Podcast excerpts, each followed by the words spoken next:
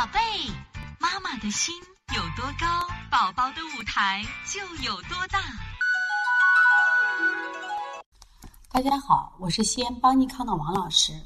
今天想给大家分享的是，为什么这些病跟饮食有很大关系呢？因为中医在《黄帝内经》有一句话啊，中医认为正气存内，邪不可干。那到底什么是正气呢？实际上，我们说的正气就是中气，中气就是我们中焦的脾胃之气。脾胃一伤，百病生。实际上，我们讲的话，我们每天啊，就是有不同的变化，就是我们的饮食在发生变化。说脾胃的健康与否和每天的饮食有很重要的关系。所以脾胃健康以后呢，疾病就少；脾胃不健康，那我们就容易引发各种疾病。所以说，这个疾病呢是跟吃有很大的关系。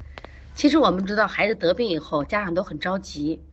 往往呢，我们到医院去打针。那么现在西医的治疗呢，基本上都是说抗生素治疗，就说去做血常规化验，一般是细菌病毒双感染，用抗生素啊、抗病毒的去治疗。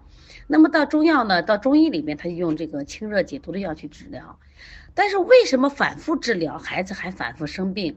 为什么抗生素越来越高级，吃的越来越好，那么孩子得的病越来越多，而且孩子病的种类？也越来越多呢，这也就是我们在临床中，我们一方面研究小儿推拿技术，一方面我们在探索，到底现在孩子为什么爱生病，爱生病的真正原因在哪里？今天呢，我们就想通过我们临床中的这个临床营养知识，来揭秘爱生病的真相。